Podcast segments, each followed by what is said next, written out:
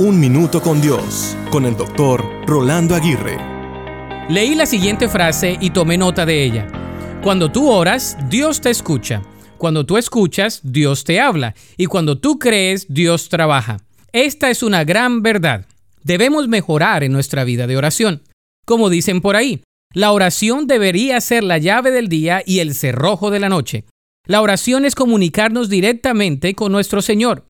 La oración dilata el corazón hasta el punto de hacerlo capaz de contener el don que Dios nos hace de sí mismo. La Madre Teresa de Calcuta, al ser misionera en la India y lidiar con el dolor humano de primera mano, profirió las siguientes palabras.